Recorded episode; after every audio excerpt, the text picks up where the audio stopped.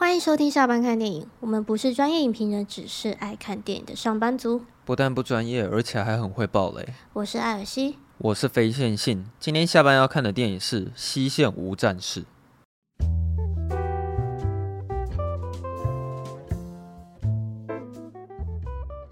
我是前天的时候看的。前天，我是昨天的时候看的。可是，哎，我看一下，因为我那时候我去看的时候，本来就有很多人在推荐了。嗯。可是我看完的时候，我觉得我感觉好像没没有太多，感觉没有太多吗？就就是我觉得是好看了，可是好像这种类型的我会比较喜欢一九一七那一种吧。哦。虽然是不能这样比啦，可是我现在唯一能表达我对他没有太多感觉的方式，应该是只能这样讲。我他的，我觉得他的结局让我觉得蛮，就是你说很沉重吗？嗯，对。就是你知道，就是嗯、呃，那种上面的人，他为了他的那种面子，或是为了一点点想要有点小小的那种呃扳回一城的感觉，嗯，然后结果就是害得底下人死的很凄惨。哦，对啊，感觉哦，其实看完的时候，我有突然觉得说，其实军人他们杀的人都不算是杀人了，因为真正在杀人，嗯，对吧？真正在杀人的其实是上面下达命令的人。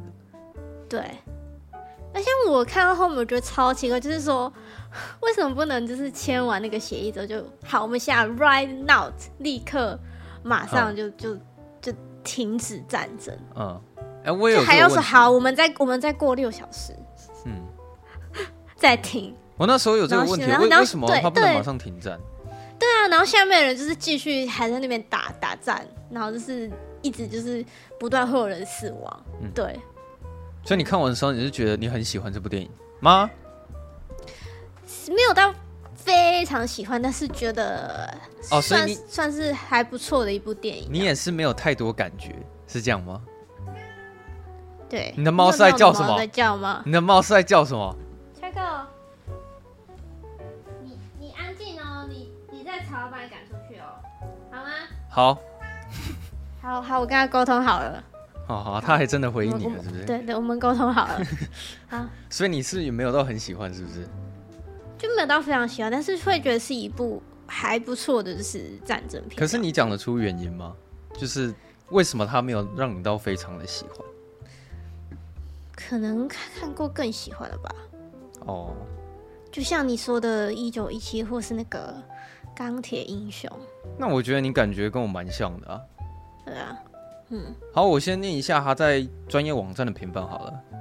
好，他在 IMDB 上面是七点九颗星，然后他在嗯烂番茄上面是百分之九十一的喜欢程度。嗯，哎、欸，然后爆米花分数也是九十，好接近哦。嗯、然后在 Metacritic 上面是七十六分，然后在雅虎上面的评分是四点六颗星。所以它总总体来说是一部评价普普通偏高的电影。它是一个压倒性的好评啊。对啊，对啊。然后我现在刷了一下那个网友的评论，好像第一页全部几乎都是给五颗星的居多了。嗯。而且他们写出来的，你是在擤鼻涕是不是？呃，不好意思，我我刚刚稍微移动一下我麦克风的位置。那个什么？我看他们写的这些评论好像。都蛮有建设性的，而且还写的还不少。对啊，现在有一个人他给五颗星，他说值得推荐的战争电影，战场的惨况也就是壕沟相当逼真写实，但请了解第一次世界大战的来龙去脉，错误类比乌俄战争或甚至台湾与中国之间的紧张关系，根本是活在一百年前的思维。即便是反战电影。也不代表为了反对战争而反对战争，因噎废食，或期待某种英雄式的娱乐情节与胜利凯歌，配乐到位，适时烘托影像的情境，增强沉重的诗意。他的文笔很棒哎，哎、欸，我很喜欢他的配乐。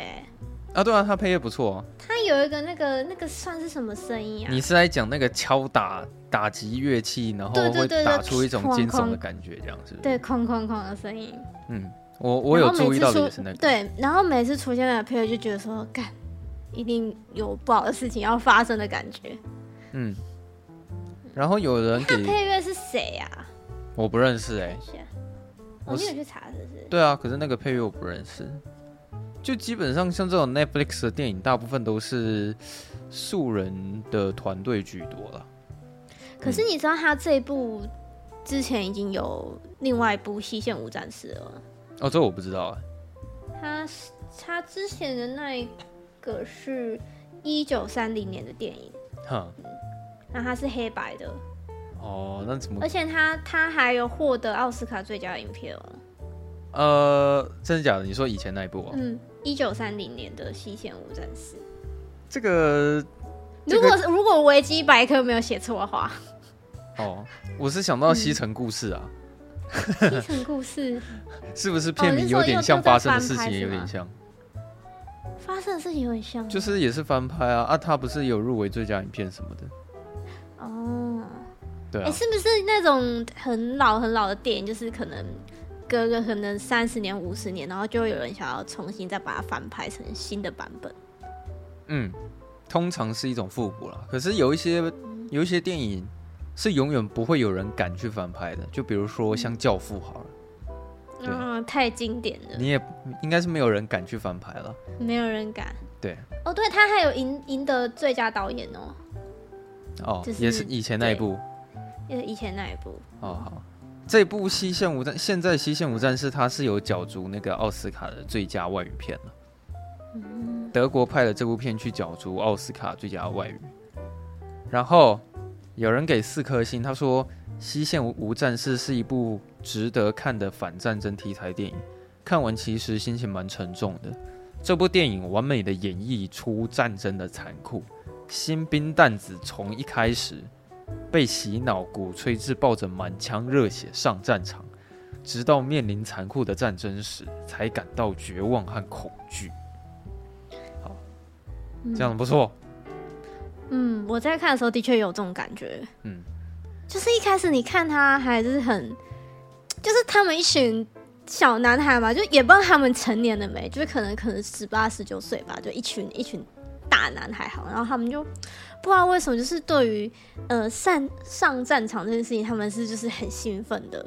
哦，对啊，我在一开始看的时候，我也有在想这件事情呢。对啊，然后他们就看他们很开心，然后打打闹闹，嗯，然后就。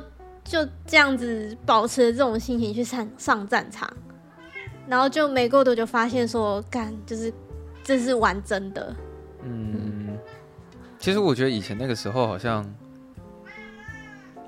好，我把他抓出去，等我一下哦。好，下口，我要把你遣那个驱逐出境，出去。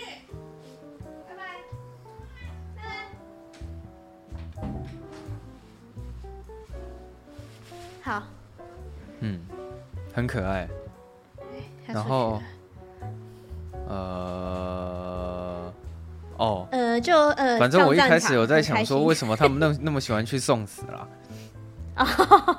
就是因为在那个时代，好像在德国那边，他们就是总是会洗脑，不管是哪一个国家，好像都是啊。反正在战争的时候，上面的人会一直洗脑下面的人，然后让他们想要为国辉煌牺牲那种感觉。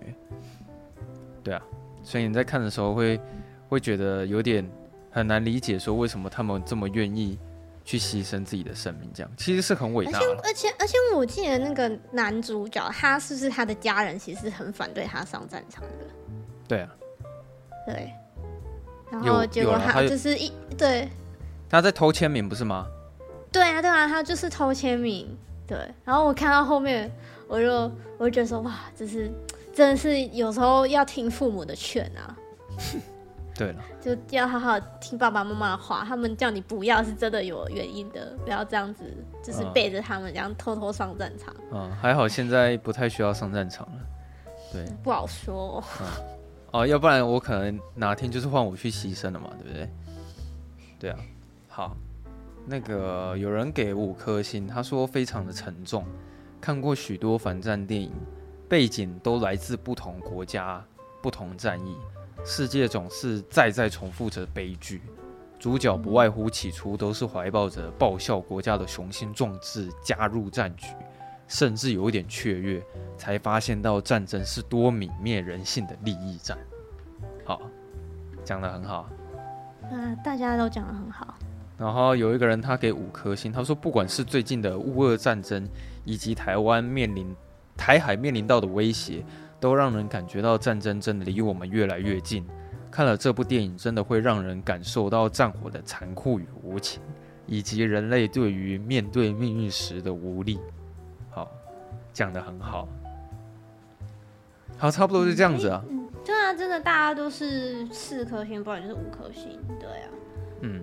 好像没有低于四颗星的，可是好像看这部电影的呃人好像也没有到说很多啦。嗯，题材问题吧。嗯，对啊。第，我觉得第一个题材问题啦，对啊。毕竟你不可能就是可能，哎、欸，就是这种比较不不合家观赏啊。嗯。你不可能就今天跟你家人要一起看电影，然后就是好像有点太沉重了，太沉重了。对啊。可是我在看的时候，嗯、啊，我我觉得我可以想到一点是为什么我没有办法太投入这部电影，有一个原因是因为其实这部电影对我来说很容易会脸盲，因为第一点是、哦、他们都穿一样的衣服，然后脸上都脏脏的对，都是穿一样的衣服，然后也都是白人啊，都有时候脸上也都是脏脏的，然后他们又都戴着头盔，所以你能看到的脸部大概就是三分之一。啊，每个人都长得很像，嗯、然后他们在叫那个名字的时候，嗯、我是真的很难会对上说这个名字到底是要对上哪一张脸。我觉得还有语言也有关系，因为他是讲德文。哦，对啊，对，然后德文对我们来说真的太不熟悉了，然后德文听起来就是，嗯，坦白说，我觉得德文很难听。哦，很难听，哟。就是他们的，嗯，怎么讲，就是听起来就是不是那么的顺耳，我觉得啦。Uh 嗯啊，有些人是讲法语这样，对，可是法语就是我觉得比德文好听一点。哦，还有这样分的，是不是？嗯，然后可能是因为，对啊，这个我觉得这个真的是一个很主要的原因，会导致说影响到我是否可以非常投入在这这部电影里面。对，嗯，可是你不觉得像之前黑豹二好像有聊过类似的问题吗？就是。嗯啊，对啊，就是不是有时候打起来的时候，然后你会发现，哎，怎么每个人肤色都是黑的，然后发型也都都是没有头发，然后服装也都很像，然后那个动作场面一打起来，其实你也不是那么清楚说现在是谁在打谁这样子。嗯，对，就是我我觉得会造成脸盲的原因其实不是脸，主要是在于整体性的相似程度。如果都是很像的服装。很，然后一样的肤色，一样的身材，那我觉得就会比较难认得出来。我不知道是不是真的有网友真的可以厉害到说，他可以记清楚每一个角色叫什么名字，然后可以对应每一个脸部都可以对应到那个人的长相或是名字这样子。我觉得太难了，我现在连主角叫什么我都忘记了。哦，我我我知道他叫保罗。就这样而已。Oh. 对，那其他我也不是，我也不是记得很清楚。那看来说，代表也不止说，就是我也会有这种感觉了，对吧？有要，而且里面的角色也不少了。其实他最主要的角色是围绕在四个人上面，对。然后你会看到说，他们这四个人会在这部电影一个一个死去，然后到结局的时候会全部死掉，这样。对。是这样，没错。然后他们时间点其实是发生在第一次世界大战的末年，就是算是最后那三年嘛，差不多。所以我，我我是觉得，如果你对于第一次世界大战的历史本身就有一定的了解，你在看的时候，你可能会那个乐趣会加倍。对啊，我猜那个。但是，但是我有疑问说，他这个是，他是以第一次世界大战为背景，然后。去创造出这个故事，所以这里面发生，这里面某些人事物应该不是真的吧？对啊，应该不是真的啊。嗯，如了解。我我觉得，呃，对啊，应该是这样子。如果那个我讲错的话，再纠正我，好不好？对啊。嗯、可我我是没有去看叉叉 Y 啦，但是我觉得，我猜他那边的频道对这部电影应该会有非常详细的解析啊。我我听他的 podcast，他说他蛮喜欢的。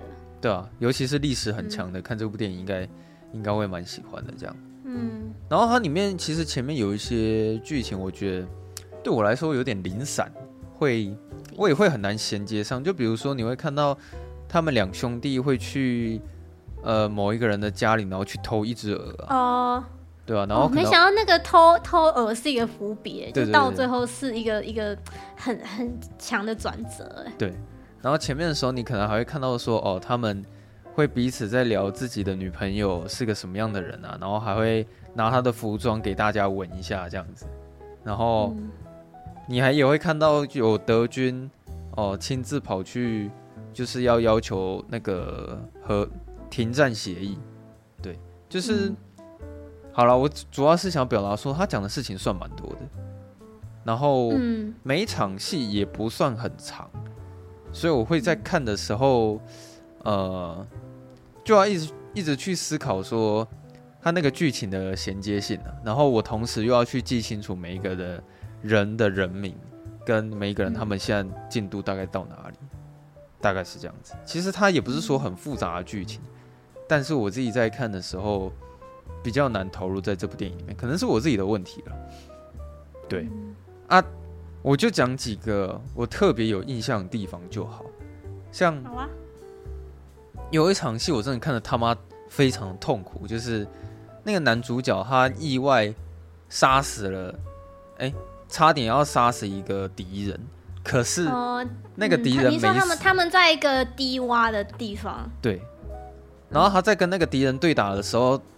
最后是主角获胜没错，但是他并没有顺利的把对方杀死，然后他就让他痛苦的，就是活在那边，而且最后他又有点试图的觉得他有点愧疚，对，嗯、然后他想要试着去救活他，让他喝水什么的，可是我那边看超不舒服的，因为我就觉得，其实，在战场上面杀人不是最残忍的，最残忍的是你你不让对方顺利的死亡。然后让他痛苦的活着，这我觉得比较残忍。嗯、我那边真的看得很痛苦，因为我心里就想说，你可不可以赶快杀了他？你就所以你就是会，你你你就会觉得说，他那个当下不如一枪让他毙命，啊。你就不能好好杀了他吗？那他就一直放着，让他在那边很痛苦的苟延残喘，我就觉得很不舒服。然后他甚至、嗯、他有点不想再听到他的惨叫声，然后他还拿了一堆土塞入他的嘴巴里面。然后最后，哎、欸，你你的解读是他不想听到他的惨叫声，可是我在那当下，我心里是想说，他是是不想要让就是敌军的人听到这边有动静。哦，因为他那时候我会这样解读，是因为他一直在碎碎念说拜托闭嘴，然后他又用双手一直捂住自己的耳朵，然后他下一个动作就直接跑过去拿土放到他的嘴里，所以我那边解读是他不想听到他惨叫声这样。好像也合理。然后他最后又放水进去，在他嘴巴里面。我觉得你这样只是让他越来越痛苦而已。就为什么不能好好杀了他？这样，对，那那那一段我比较有印象。然后再来就是后面的时候啊，他们呃，保罗他跟某一个朋友非常的要好，然后我也忘记他叫什么名字。那他好不容易活了下来，然后最后他们也在一个医院里面，然后保罗也拿了食物给他吃。然后他拿了叉子给他，结果他那个朋友，他拿到叉子的瞬间，他一直往自己的脖子刺进去，就试图想要自杀这样子。你觉得他为什么要这样做？其实我很单纯，只是觉得说他可能也活不了多久之类的，所以他最后是选择死亡这样。可是我觉得我这个解读应该是蛮烂的，我没想那么多哎、欸。要不然你觉得为什么他那时候选择自杀？嗯，也没想那么多。觉得是他，因为他那时候在那个地方跟保罗重逢的时候，不是他不是膝盖中弹吗？对啊。然后他好像他是他是不是，例如说他好像想要升官什么之类的。嗯。可是如果说他的脚被可能被截肢的话，那。怎么讲？他他看不到他的未来吗？哦，好，你也不是很了解为什么他要自杀的动机。对，有人可以告诉我。我们这一题先跳过好不好？反正那边我是我在看的时候，我也是对那边蛮有印象的了。对，嗯，那再就是那个我觉得他们每一次在谈判的时候，我都蛮紧张的。就是德国的代表会跑去法国那边，然后去要求他们要有那个停战协议。然后，因为第一次去谈判的时候，你会发现说，法国他们就是态度非常的强势，而且还要逼迫对方就是要在七十二小时之内签名，这样。但我对那个合约不是很了解啦，我只是知道说那个他签名就是确定他们军队就是选择投降，然后无条件要停战这样子。对，我对那个合约不是很了解，然后再来是最后他终于签名的时候，我也觉得说哦，他终于签了，所以代表说战争应该是结束了。这样，那结局那边，我觉得情绪起伏就比较就比较大了，因为他导演先拍出一段是说哦，大家很庆幸终于战争结束了，然后每个人终于可以回家，他们都带着一种喜悦。站在那里，对。但是到最后面结局的时候，嗯、因为德国下面的那个将军，他非常不满意上面的做法，是为什么要像一个懦夫一样去跟他们投降？对。对为什么要认输？就是应该我们应该要光荣的死在战场上。我心里想干呢，就是你不要因为你自己的这个这种白痴的想法，然后害底下的人。对，其实他要的是那种尊严，他觉得投降太丢脸了，所以他就在发表演说的时候，也依照着。他不需要麦克风，然后讲话，全世界的人都可以听得到的方式诉说着他的演讲，然后对耶，他就告让所有的男人知道说，我们不能这么丢脸，投降这件事情，上面的人都是白痴，我们不应该这么做，所以我们一定要打一场胜仗。然后他们就，因为他们那最后结局的时候是规定在上午的十一点就是要停战，但是他们最后在十点四十五分的时候又。打算用进攻的方式，然后向德国，哎，向法国宣战这样子，然后最后又打了起来。那我就想说，到底为了这十五分钟，到底是干嘛？对啊。而且我看到那边的时候，我真的很难过，是因为就是他们就是一群一群就是好不容易就是快要可以回家的年轻人。嗯、对啊。可是他们就因为上面下达指令，然后他他们这十五分钟就是被迫要这样子，就是。等于说，其实去送死啊！嗯，因为如果如果你有胜算的话，那你早你早该打赢了，对啊，对，你早该打赢，就不用投降啊。嗯，所以他们等于就是去去送死，哎，就是就是这样往前冲，哎。我看那一场戏的时候，我就自己有意识到说，其实，在战场上的那些军人，他们都是好人，虽然他们一直在杀人，但我觉得他们都不是什么坏人。其实真正。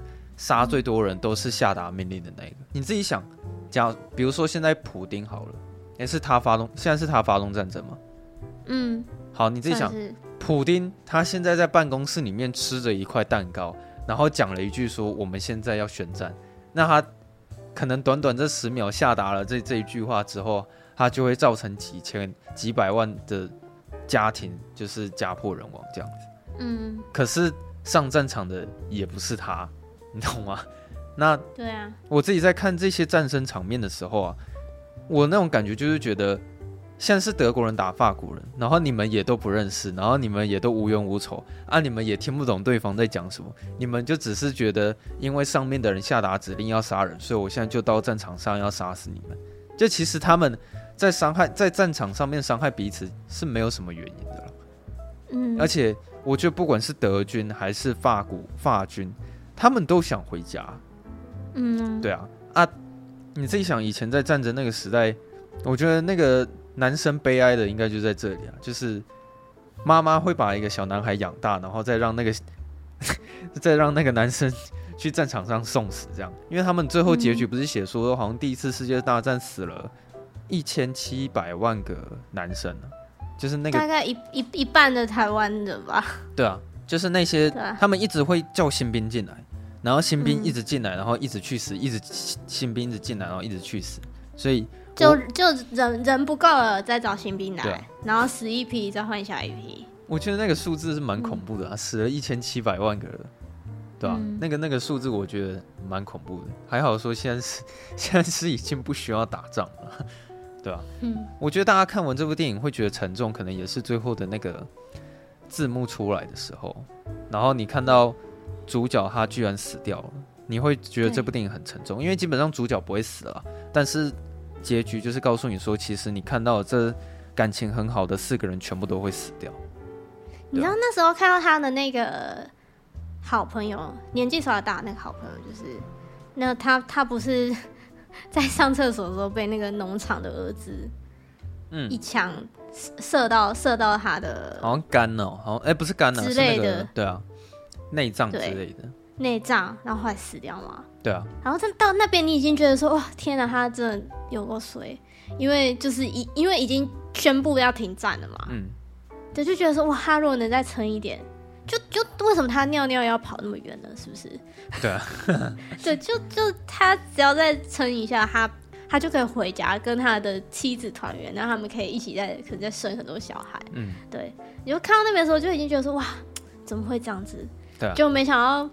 到后面主角那边又再来一次，就是主主主角那个那个呃那边的张力是更强烈的，是因为他这是隔可能几秒钟，嗯，他们就可以停战了。我蛮喜欢最后面主角的那个改变，嗯、就是那边也是情绪张力最强的，就是你看他前面其实是他是一个外向，然后也算是一个开朗的一个男生。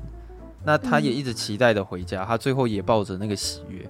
但是当将军宣布说要继续再战最后一次的时候，他整个人变了。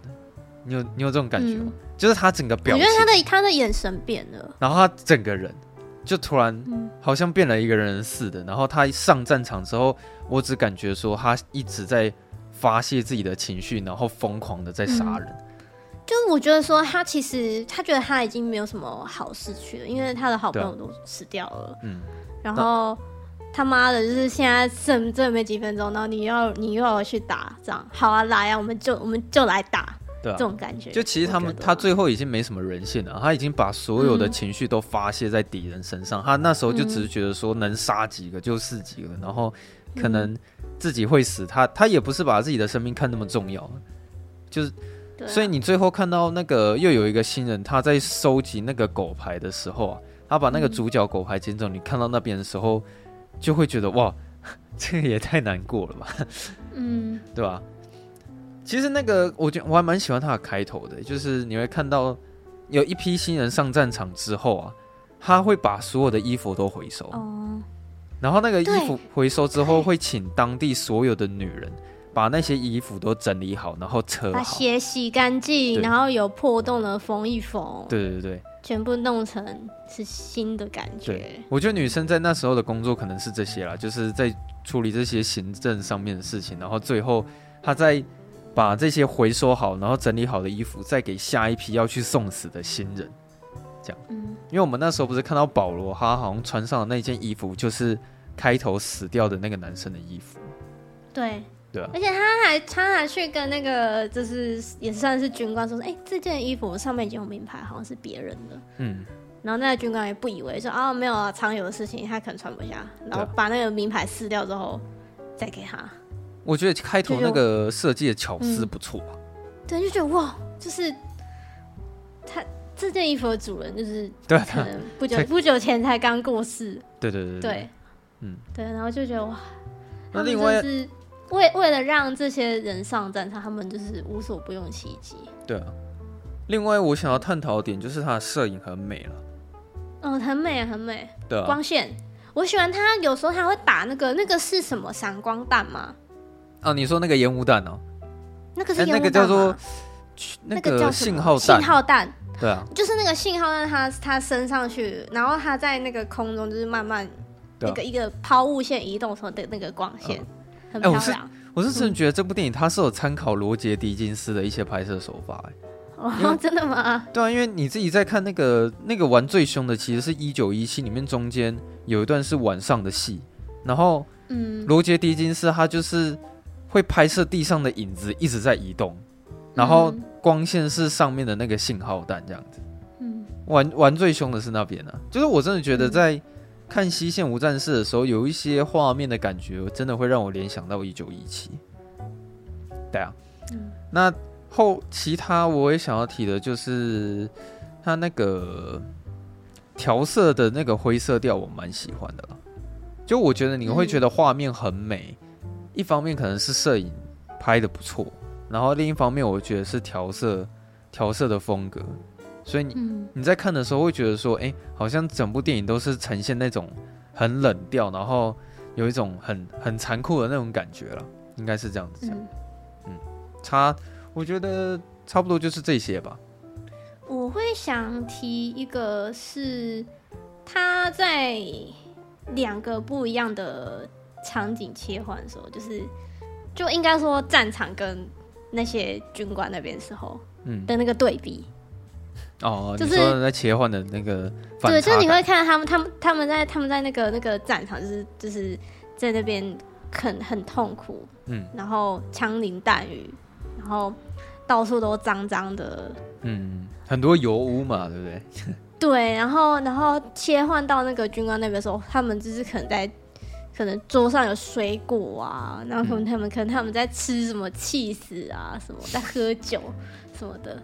对啊，对，是蛮就觉得哇，真的就是那个反差很讽刺啊。嗯，那、嗯啊、我觉得他战争场面其实也算多哎，应该算蛮、欸、多的啊。而且中间有有一场特别的场啊，就是。那那边还有，你还看到有坦克会直接把那个士兵碾压过去那边，嗯，对吧？我觉得他完全没有在避讳说什么要让那个画面不要那么血腥，就没有他他，我觉得他应该还蛮忠于呈现那种很很战争的残酷，嗯。对啊，嗯，我是觉得这部片也可以顺便拿去测试一下音响了，就是有很多现场的那种 爆破。爆破场面啊，还有那些枪声啊什么的，嗯、其实蛮蛮适合去测试一下音响的。可是这种电影它也没办法在电影院上映嘛，对啊。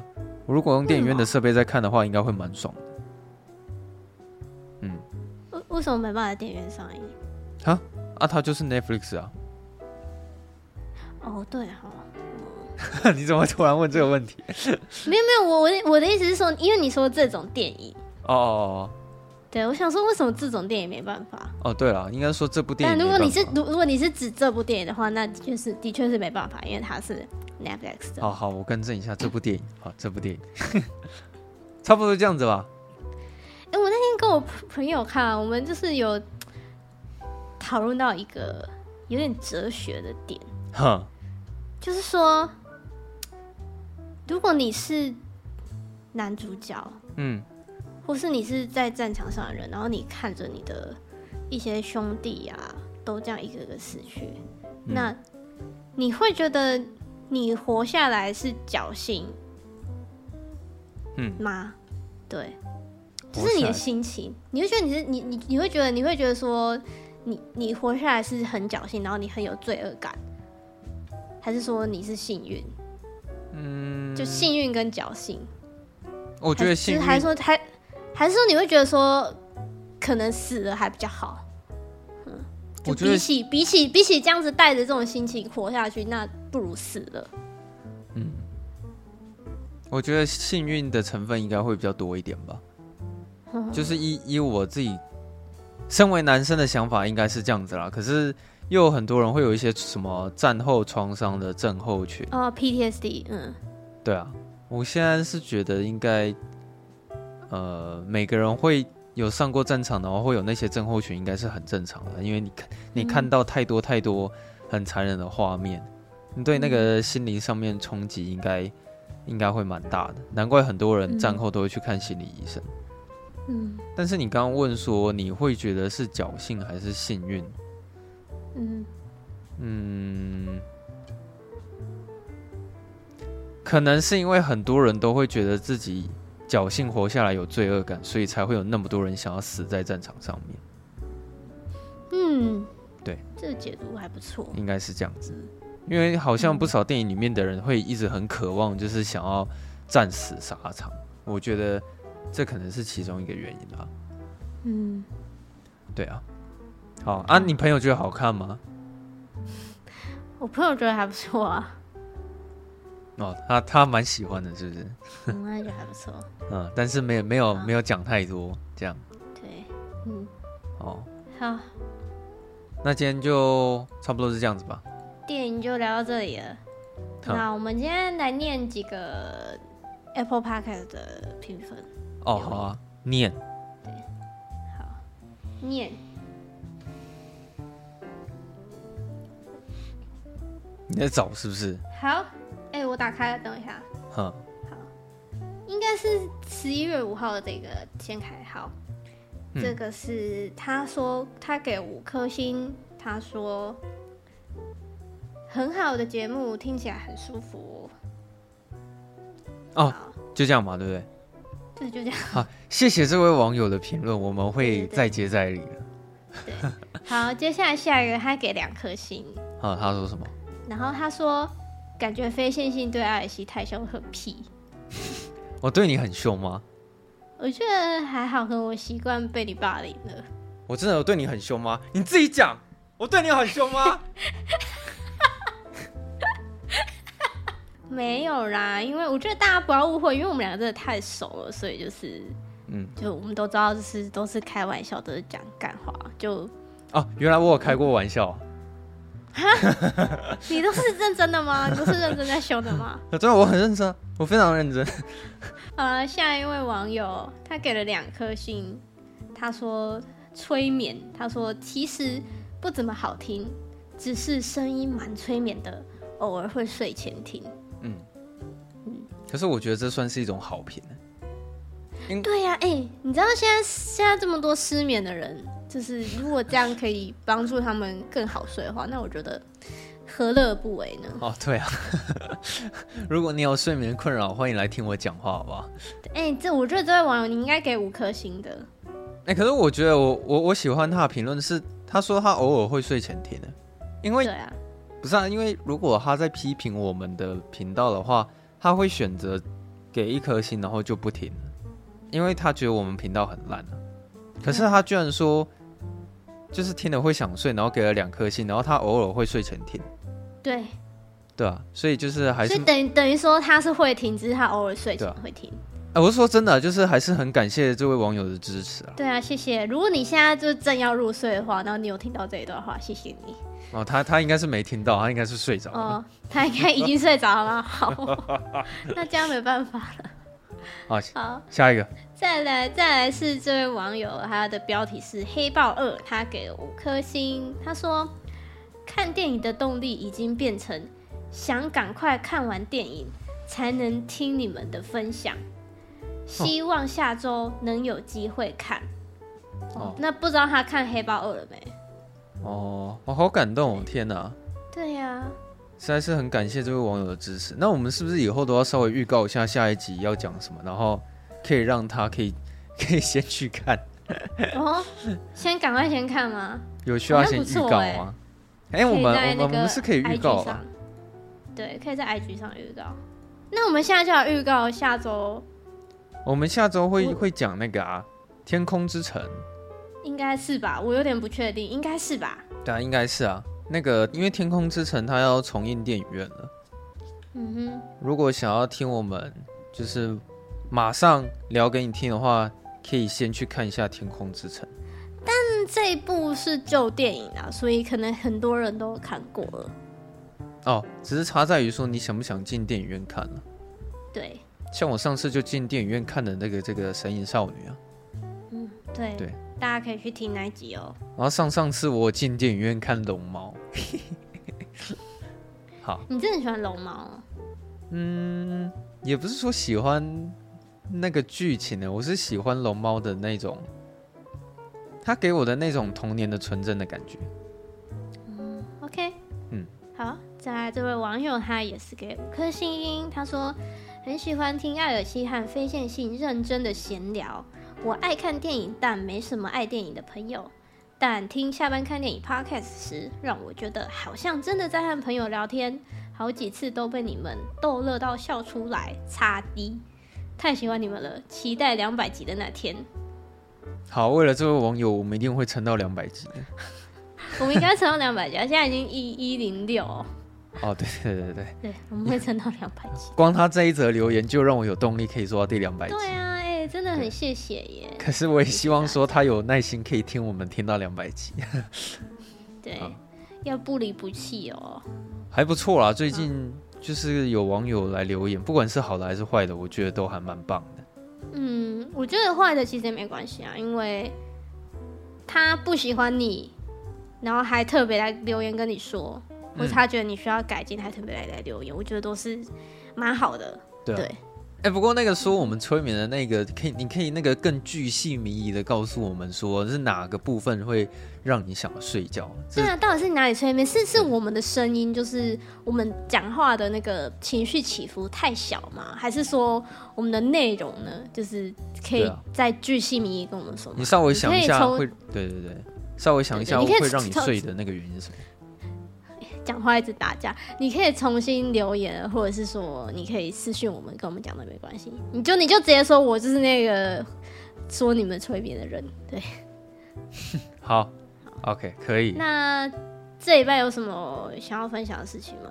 分享的事情，哎、欸，你上次贴给我那个欧若拉的那个演唱会，哦，你想去听是不是？对啊，哎、欸，可是我蛮惊讶，说你居然会贴给我那个、欸，哎。你还记，就是你一直记得说我喜欢他。对啊，我记得你好像蛮喜欢他的。可是我在想说，干，为什么你他妈知道他会来开演唱会？可是我不知道，你是怎么知道的？我就是滑脸书滑一滑就滑到了，我怎么知道？哎、啊，你的脸书你是有去他粉丝专业按赞哦？还是别人分享？没有啊，好像是别人分享的吧？哦，真的是没想到说他居然会来台湾开演唱会。他说你会去吗？我不知道啊，因为我可能找不到人跟我去吧。啊、就自己去啊，有差吗？还是有人要报名跟飞仙一起去的？啊、那有没哎、欸、有没有人那个也喜欢欧若拉的、啊？就是如果 如果你对他有兴趣，你又找不到人去跟你一起去看他演唱会的话，你可以来私讯我们下班看电影，好不好？嗯，他就是那个冰《冰雪奇缘二》在那个啊啊啊的那个那个精灵，那个啊啊啊的那个啊啊啊那个声音，我臭爆你！哎、欸，他啊的很好听呢。他就是那个声音嘛。对啊，哎、欸，我真的觉得他的那个声音很有那个穿透力，而且他有点算是那种有人给他一个称号是什么精灵系的那种歌手。我可是我真的觉得他。他的歌很有一种空灵感，我喜欢那种空灵感。哎、嗯，欸、说到演唱会，哎，怎么样？汉斯寂寞。哦，汉斯寂寞，好像是明年的十月吧？你那个票要收好。哎、欸，真的很夸张哎！他演了几次啊？我不知道，可是两次还是三次？一直演呢，演演演。他这次应该是不会再演了，因为他已经他上次演就是演了一年了。对啊，而且你现在疫情也稳定了啦。嗯，嗯，你觉得他本人有机会来吗？哦，我觉得如果是明年的话就有机会了。如果是因为嗯，对啊，如果是今年他就直接开的话，可能就看不到汉斯季默。但是我觉得明年应该会有机会。嗯，好期待哦！明年的是，因为我们好像是九月，对，我们是九月份的时候要去。嗯，顺便可以跟大家说一下那个。艾尔西的那一张汉斯季默票是我送他的生日礼物，而且是三年前的 生日礼物，是三年前的，对对对，然后那个对，那个票也是最贵的，好不好？我们就会在海景第一排看听汉斯季默的那个演奏会。哎、欸，我们真的是坐第一排、欸，对啊，是第一排没错。对啊，我们我们真的是坐第一排，因为我真的觉得第一排我可以最靠近那些。演奏乐团的声音，然后可是就音音场来说，是不是不要第一排会比较好啊？对，可是第一排它的好处就是，假设汉斯季默他真的站在那边的话，第一排是最接近他的那个排。啊、嗯，你可以最接近他。对啊，所以我觉得这是第一排的好处啊。但是好像那个音响效果跟音场效果最好，你好像是要坐稍微后面一点会比较好。对啊。嗯可是我觉得，但我觉得其其实其实已经可以进去，就其实就都没差了。哦，对啊，对啊，Hans Zimmer，而且那个什么，如果是明年他来的话，其实会很有机会可以听到沙丘的原声带。哦，你说他的那个内容会更新吗？我觉得内容应该多少会更新吧，因为像今年你一定不可能听得到沙丘啊。嗯，我觉得啊，明年的话可能就有机会。哇，那这样更期待了。对啊，哇，他真的是少数还活着的传奇耶。好，我们今天的闲聊差不多就到这边了。对啊，差不多就这样子了。嗯，那如果大家喜欢我们节目的话，欢迎到 Apple Podcast 帮我们五星评分，然后也可以留下你的评论，再分享出去，让大家都可以一起下班看电影哦。嗯，然后如果你想要跟我们聊天的话，就直接用 IG 私讯我们，只要我们有看到讯息的话，就一定会回复你。像最近有一些网友，他们就是都有找来跟都有来跟我们聊天了，然后我们也跟他们聊得蛮热烈的。所以就是如果你想要聊天，就不要吝啬来 IG 跟我们留言，好不好？嗯。对，好，好，那我们就下周四下班见了，拜拜，拜拜。